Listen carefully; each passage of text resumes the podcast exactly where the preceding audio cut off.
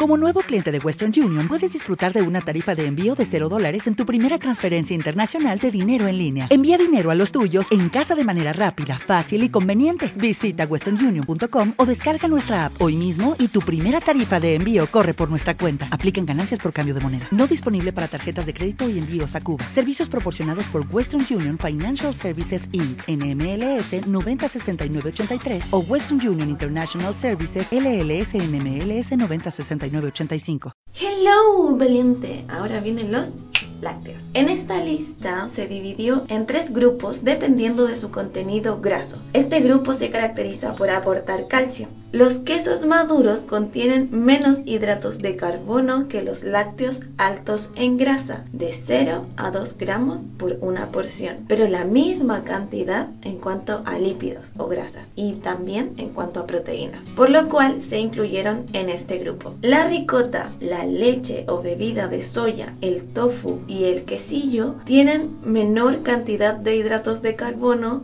que los lácteos medios en grasa o semidescremados, de 1 a 3 gramos por porción, pero la misma cantidad de grasas y proteínas, por lo cual se incluyeron en este grupo, en el semidescremado. Ahora, son muy famosos los yogur que son altos en proteína. A todos les digo que Sí, los pueden consumir, aunque no sé la calidad de la proteína añadida, pues no se especifica, pero sí, es decisión suya y lo puede consumir. Salvedad con la grasa láctea, pues luego entraremos en el grupo de las carnes y allí están igual de satanizadas las pobrecitas. Entonces yo les pregunto, ¿es o son las grasas saturadas perjudiciales para la salud? ¿Ustedes se han cuestionado eso alguna vez? ¿O solo acatan nomás lo que dicen y quién sabe que lo dice y vaya a saber uno con qué argumentos? Este es un tema polémico y controversial, ya que el consumo de grasas tiene un impacto significativo en nuestros lípidos, en nuestras grasas en sangre. Cuando les dicen tienen el perfil lipídico alterado, el colesterol, el colesterol LDL principalmente, triglicéridos, el colesterol HDL, que cotidianamente y comúnmente se conoce como el HDL, es el colesterol bueno, y el LDL, el colesterol malo. ¿Y por qué son importantes estas grasas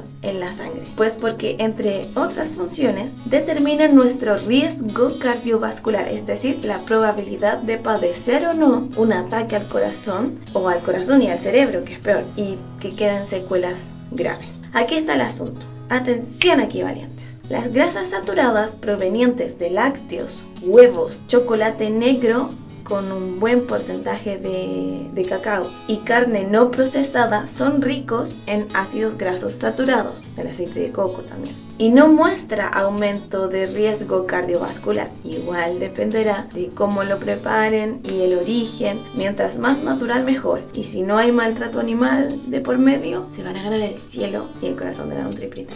Entonces, que quede clarito, no todos los ácidos grasos son iguales, no todas las grasas son iguales, ni tienen el mismo impacto en nuestros lípidos en sangre. Concretamente, el ácido graso saturado palmítico es el que causa un empeoramiento de nuestros lípidos en sangre. Ese lo encontramos en la bollería industrial, acompañado por azúcar y sodio y nos produce un placer brutal, tal que así que comenzamos a comer y nadie nos para, porque esos productos están hechos para que nos provoquen eso, para que le bajen ahí un cambio también valientes a su nivel de culpabilidad. Ustedes son responsables de no ponerlos en el carrito y ser firmes en esa decisión, pero que esos alimentos están fabricados, hacen estudios al respecto para que causen un nivel de placer de manera tal que uno comience a comer un paquete y ya no piense hasta que ya no ve nada allí. Ahora bien, es más interesante fijarse en la matriz nutricional en el alimento en sí que en solo un componente del alimento. No caigan en reduccionismos valientes. Alimentarse es más que un único nutriente. No caigan en esto de no tiene azúcar, entonces es sano. No, porque no siempre es así. Es alto en proteínas, entonces es sano y me va a hacer más fuerte. No, o el u otro caso típico, el del colacao, Nesquik, Milo y todas estas saborizantes de este tipo. O tiene minerales y vitaminas. No, valiente, eso es azúcar de café.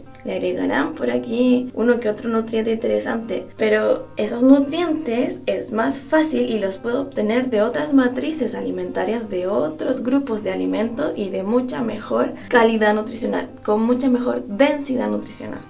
Eso sí, valientes. El consumo de grasas saturadas nunca debería desplazar el consumo de grasas poliinsaturadas de tu alimentación, pues esas son las más beneficiosas para tu salud. Frutos secos, tales como nueces, almendras, castañas, semillas, aceite de oliva, aceites vegetales, ojalá utilizarlos de manera cruda y no someterlos a calor, palta, aceituna, ya esos alimentos hay que privilegiarlos. Y ahora pasamos a pescados, carnes, huevos y legumbres secas.